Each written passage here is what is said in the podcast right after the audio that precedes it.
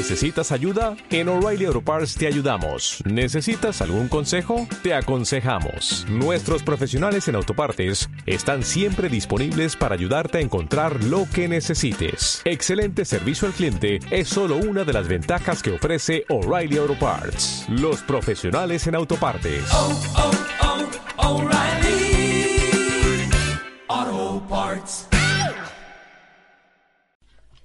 Antes de empezar el tema de hoy, quisiera poner como un disclaimer al inicio, y es que absolutamente todo lo que yo hablo en mi podcast es completamente mi opinión.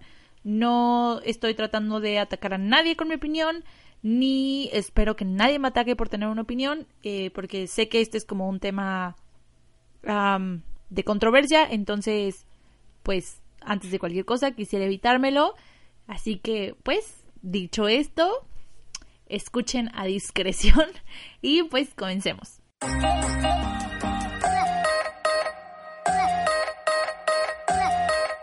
Esto es Medal y Punto, yo soy Pau Medal, bienvenidos, arrancamos.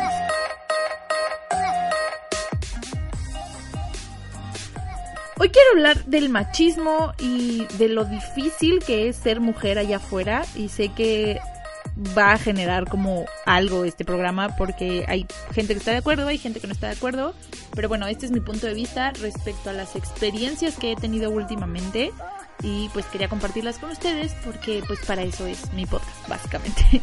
Entonces, pues bueno, quiero contarles que hace unos días tuve una entrevista de trabajo y la persona que me entrevistó, que bueno, si es que le podemos llamar así, porque honestamente no se sintió como una entrevista, se sintió como un ya vi que eres mujer, entonces pues ya sé que no sirves, así que pues gracias por haber venido o no gracias, me da igual. Porque me tocó una persona muy muy muy muy muy machista, me tocó un hombre muy cerrado, eh, muy grosero. Realmente ni siquiera seguí yo con el proceso de, de entrevista ni de, ni de nada porque me sentía muy muy insultada y la verdad es que nunca he tenido como una mala experiencia en entrevistas de trabajo. Normalmente cuando voy a entrevistas genero como un clic con la persona que me está entrevistando, que normalmente suele ser como mi jefe, o bueno, quien va a ser mi jefe. Y siempre he tenido como, como muy buen clic. Por ejemplo, eh, antes de empezar YouTube y antes de, empezar toda esta vida de, ay, sí, quiero ser influencer, eh, trabajé en una constructora y la persona que me entrevistó se llama Mauricio y me acuerdo que literalmente desde el día de la entrevista hicimos como super clic y todavía, o sea, dejamos de hablar como del trabajo y de lo que yo traía como para ofrecer y de lo que ellos ofrecían en el puesto y bla, bla, bla. Y terminamos hablando de fútbol y de a qué partido le, le- los dos le vamos a los Pats. Entonces, o sea, hicimos como, como clic padre y eso se reflejó en el trabajo y en que nos llevábamos así. Entonces, pues era un ambiente muy cómodo de trabajo. Este. Y siempre ha sido así, la verdad es que en mis trabajos de retail, en lugares donde he hecho servicio, en lugares donde he hecho trabajos de freelance, siempre he tenido una muy buena respuesta en, en ese aspecto. Y yo sé que, pues bueno, no soy una monedita de oro, pero realmente no esperaba encontrarme con alguien tan grosero y, pues, no sé cómo llamarle, pero les voy a contar. A mí me citan un día eh, a las 10 de la mañana y llego y me hacen esperar media hora. Este se acerca esta persona y me dice, "No, ¿sabes qué? Este lle- llegó un cliente y la verdad es que es muy importante esta esta entrevi- esta plática con el cliente, entonces pues ya no te voy a poder atender, regresa en la tarde." Ok, esa parte la entendí. Este, me sentí un poco como ok, o sea, yo entiendo que los clientes también son importantes, pero pues supongo que eh, el espacio que necesitas ocupar también es importante, pero bueno, lo entendí perfecto, le dije, no, no te preocupes, no hay ningún problema. Me fui y regresé por la tarde a ese lugar, eh, donde nuevamente me hicieron esperar, y yo llevaba eh, una memoria USB con mi reel. eh, tenía ejemplos de fotografía que he tomado, era un mock de una página web donde podías ver mi galería de fotos, mi galería de videos, eh, un acceso directo a este podcast O sea, tenía como muchas cosas la página que te llevaban a conocer un poco de lo que realmente hago con mis conocimientos de comunicación, ¿no? Eh, le, doy la memoria a esta persona y le digo así como, ay mira, aquí puedes encontrar mi reel y mi currículum si quieres checarlo, sin levantar las manos de la computadora. Con los ojos se le queda viendo y me dice, no, ¿sabes qué? ¿Sabes qué? Como que no me da confianza, este, pues poner tu memoria en mi computadora. Así como, güey, o sea, es mi trabajo, o sea, quieres que te traiga 80 fotos impresas, ¿sabes? Fue como, ok. Y ni siquiera es el hecho de que no haya querido conectar la memoria, ¿no? Porque mi novio me dice así como, pues bueno, a lo mejor no tiene antivirus y pues sí es un riesgo, ¿no? Ok, I get it. Hay maneras de decir las cosas, ¿no? O sea, siento yo que puedo haberme dicho como, ¿sabes qué? No tengo ahorita un antivirus, me da cosa, mándame tu trabajo por correo o no sé, o sea, siento que pudo haber dicho lo mismo de otra manera y no hubiera sido como tan grosero.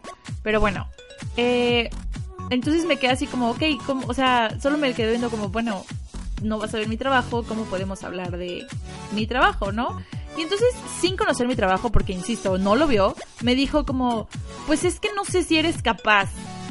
Y el tono y la manera en la que me lo dijo, no sé cómo explicarles lo que sentí. Y fue como, pues porque eres mujer, ¿no? O sea, y al principio no lo sentí así, o sea, al principio fue como, ok, tal vez, o sea, yo, yo, yo, yo, lo que yo proyecto como persona, como ser humano, es que no soy capaz. Pero la, la, la entrevista siguió, la entrevista pasó, si es que, insisto, le podemos llamar así, que básicamente solo fue una conversación donde yo trataba de defender el conocimiento que tengo y las capacidades que tengo y él solo me hacía caras y me ignoraba y entre más pasaba y más pasaba esto, más sentía que lo que él tenía en contra mía era que soy mujer. Entonces, bueno, pues terminó esa entrevista, salí muy enojada, salí muy decepcionada y salí ni siquiera queriendo el trabajo que había entrado pidiendo porque sabía que si yo tenía ese trabajo iba a tener que trabajar con esta persona, iba a tener que responderle a una persona así, tan, tan entonces, bueno, pues me di la media vuelta y me fui con la frente en alto porque me sentí como que yo estaba rechazando ese trabajo, no estaban rechazándome a mí, si es que eso tiene algo de sentido para ustedes, pero es la verdad. Y honestamente, no había tenido yo mucho contacto con, con el machismo así como tan, tan de frente, ¿no? Eh, hay otros casos que sí he vivido que no me gustaría contarles, al menos por ahora, porque pues aún no es tiempo. Pero sí quisiera contarles que, por ejemplo, o sea, como que esto despertó en mí como un, no sé, o sea, como un issue, como la cantidad de topes que hay por ser mujer allá afuera, ¿no? Por ejemplo, y esto no es como que sea un tope, pero es algo muy molesto con lo que creo que muchas mujeres vivimos. A mí no me había pasado hasta últimamente y últimamente me ha pasado mucho y es la cantidad de dick pics que me mandan a, a Instagram. No las estoy pidiendo, no, o sea, por.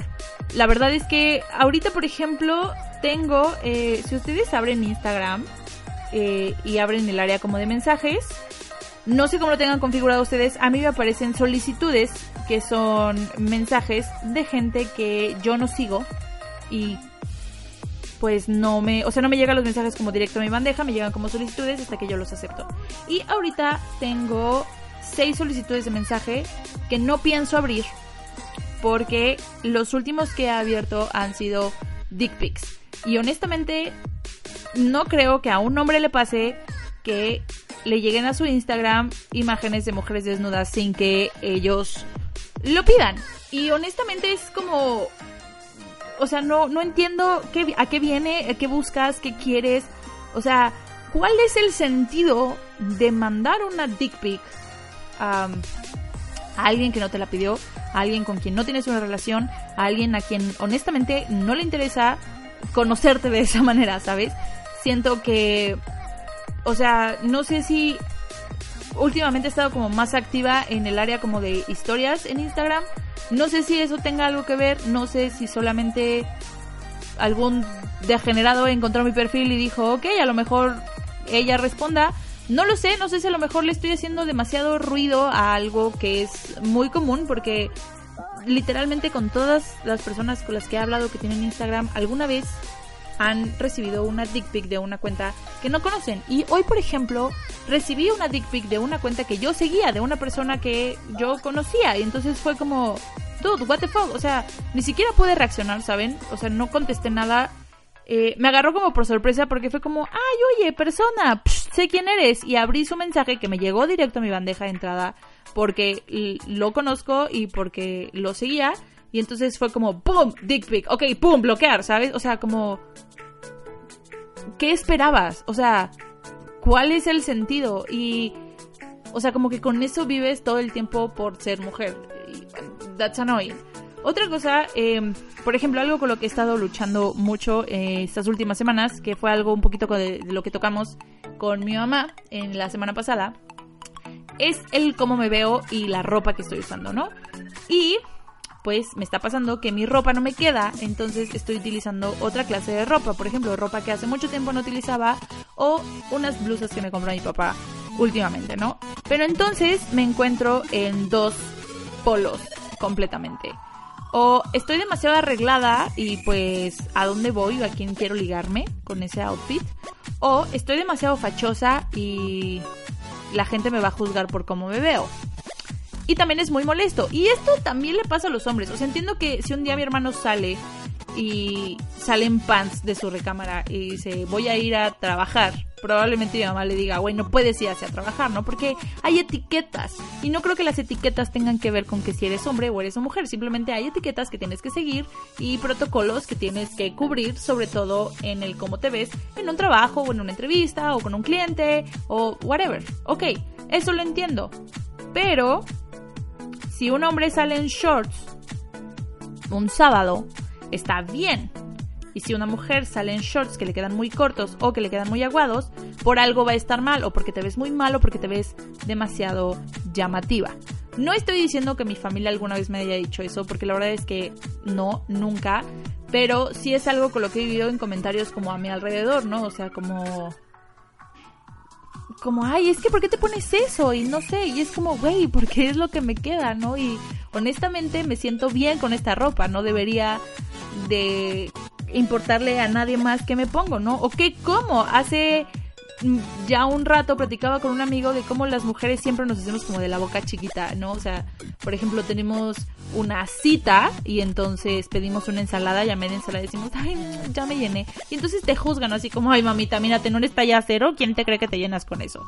Pero lo mismo pasa si vas a una cita y pides una pizza y te comes seis rebanadas y dices, oh, ya me llené, te van a decir, ay, güey, ¿por qué comes tanto? Y está como esta doble visión hacia las mujeres, o sea que no, como que como eres mujer tienes que vivir en un balance perfecto. Y si te sales un poquito de este balance, entonces estás mal, ya sea porque eres too much o porque no eres lo suficiente. Pero tienes que estar en ese balance, si no es una de esas dos, no hay no hay otro punto. Y la verdad es que es muy incómodo. O sea, y entonces cuando sumas todo eso y cuando sumas que todos los días es, tienes que cuidar cómo te vistes y entonces si me visto como muy X, como de jeans y playera, entonces me tengo que maquillar y me tengo que peinar para verme más nivelada, o si no me quiero maquillar y no me quiero peinar, me tengo que vestir un poquito más arreglada para que se vea más nivelado, pero aparte tengo que tener cuidado porque mi jefe es súper machista, entonces a lo mejor si ve que me he visto muy provocativa, lo que él piensa que es provocativo, pues me vaya a decir algo, o a lo mejor se me insinúa, o a lo mejor si subo una foto hoy así alguien va a pensar que quiero una dick pic, entonces pues también me tengo que tapar el escote porque aunque no lo estoy pidiendo, parece que lo estoy pidiendo. Y tenemos que vivir con todo esto y es honestamente muy estresante y pues estoy un poco hasta la madre. Eso es, eso, eso es el resumen, ¿no? Estoy un poco hasta la madre. Este, no se me hace justo que las cosas sean así, pero bueno, no soy la única persona a la que no se le hace justo y por eso el mundo se está como revelando en contra. Por ejemplo, ayer por fin, milagro del Señor, alegría, gracias, fui a ver Avengers Endgame y primero, punto número uno, lloré toda la bendita película. No dejé de llorar nunca, o sea, fue como créditos. Lloré toda la película. Pero algo que seguramente todas las mujeres que la vieron lo notaron, y algún otro hombre, o sea, no estoy excluyendo, ¿no? O sea, seguramente la gente que vio la película, esa es la manera correcta de decirlo, notó esta escena que, derramaba feminismo y que era como empower woman y era como, como muy fuerte cuando, cuando Veers llega por... Perdóname, va a haber un poco de spoilers. La verdad es que, o sea, solo de esa escena. Ok, solo va a haber spoilers de esa pequeñísima escena. Beers llega a donde está el preciosísimo hombre araña que todos amamos y adoramos porque es Tom Holland y está precioso y creo que es un gran actor y es un gran hombre araña y le dice, oye, dame el guante, eh, yo lo llevo a donde lo tengo que llevar, ¿no?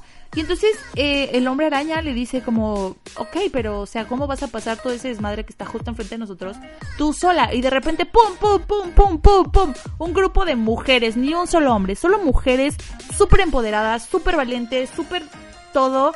O sea, tenemos a, a Pepper, tenemos a la hermana de, de Black Panther, tenemos a todas estas mujeres del universo Marvel listas para romper madres, no solamente a el ejército de Thanos sino al mundo entero. O sea, como quítense que ya llegaron las mujeres, we can do it, we got it.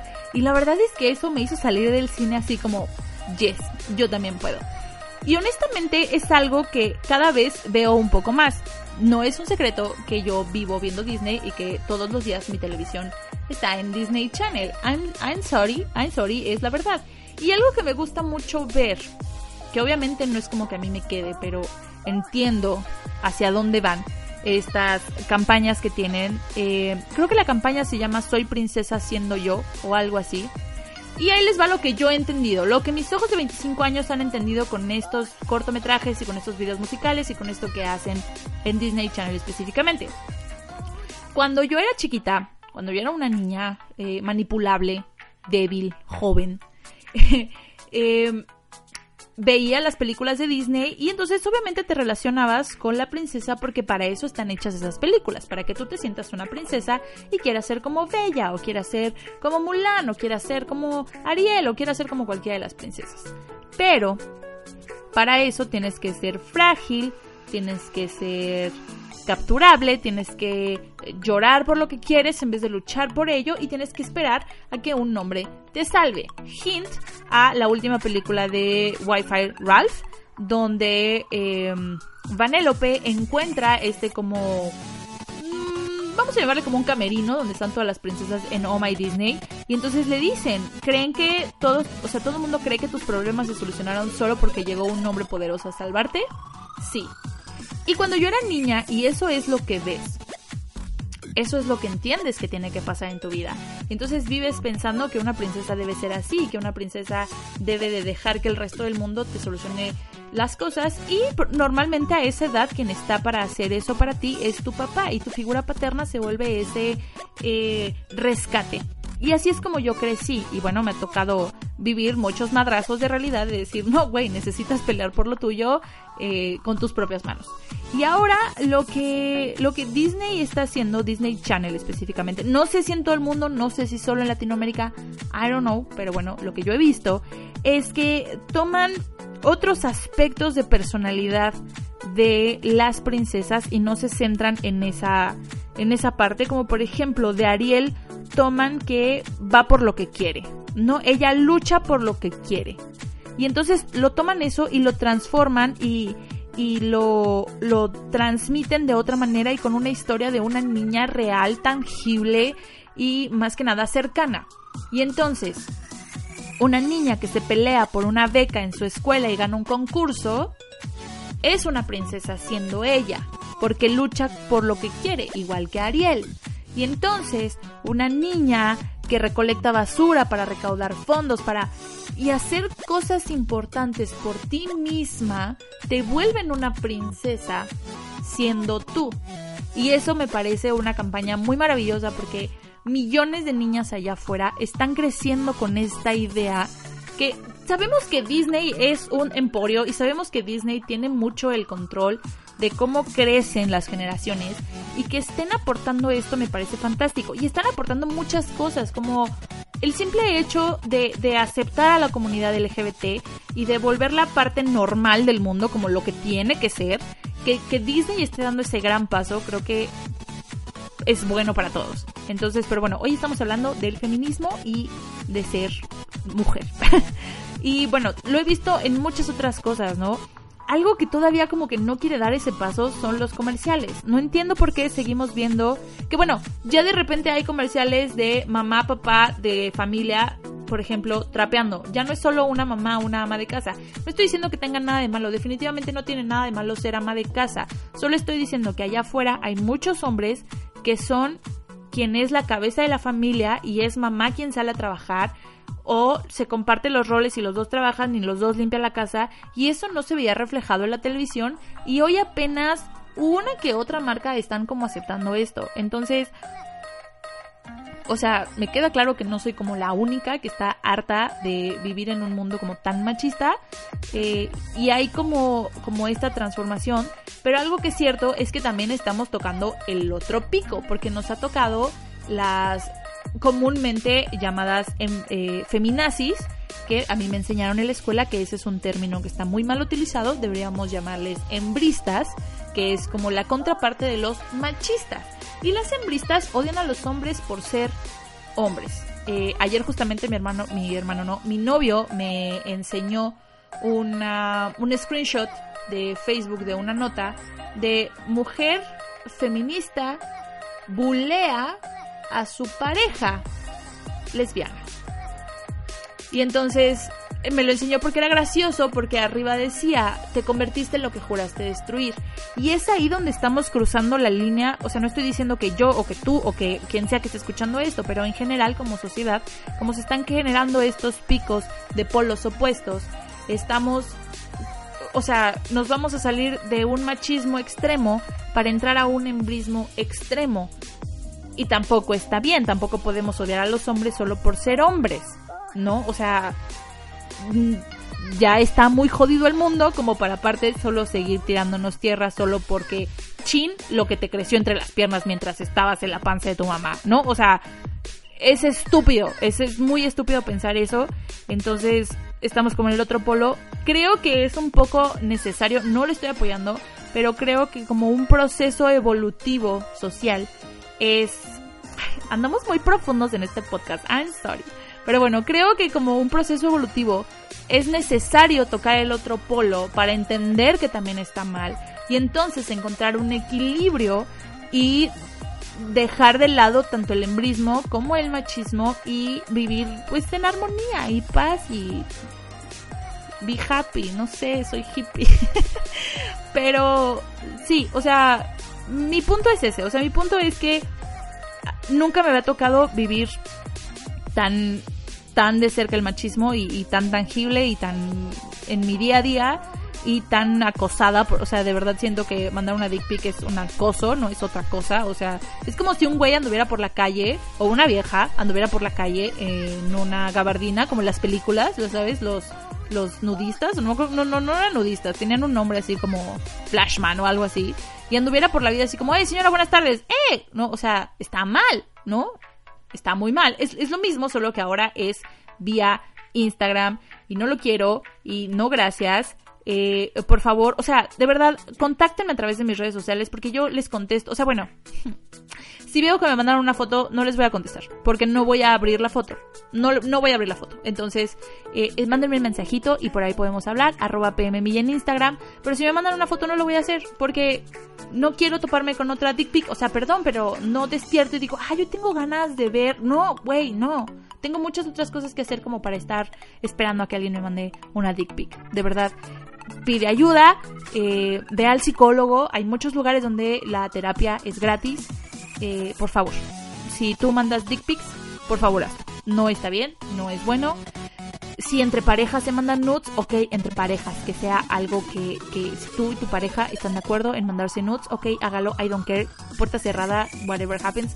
Pero si tú ves a alguien que dices, ah, mira, y está bonita en Instagram, no le mandes una dick pic, mándale un hola. No sé, recomiéndale un libro, ¿sabes? O sea, una dick pic no está bien. Pero bueno, eh, ese es mi punto. No sé si llegué a un punto final. Quería mucho desahogarme de esto. De, de todo como lo negativo que te llega solo por ser mujer. Y supongo que hay muchas otras cosas que te llegan negativas solo por ser hombre. Me encantaría escucharlas, me encantaría que me compartieran cosas así a través de mis redes sociales. O si a ti te pasa algo, algo que he aprendido mucho, es todo lo malo que te pasa solo por ser homosexual. Por ejemplo, gracias a mi amigo César, que nos ha educado muchísimo en ese aspecto. Porque a pesar de que siempre me considero una persona como muy abierta y que realmente no me importa cuál sea tu preferencia sexual, hay muchas cosas que ignoramos. Entonces, eh, también he aprendido mucho de eso. Si ustedes tienen algo así como, a mí me pasa esto y sé que solo me pasa por ser mujer o por ser hombre o por ser homosexual o por ser católico o por ser cristiano o porque no nací aquí o porque sí nací aquí, este, cuéntenme cuéntenme en mis redes sociales y lo podemos platicar más a fondo. Eh, en este momento hago una invitación abierta a César para que venga a platicarnos un poco más sobre sobre estos issues que él vive y que la comunidad LGBT viven solo por tener una preferencia sexual diferente y utilizo comillas porque que es diferente. Ellos son diferentes, nosotros somos diferentes, nadie es diferente.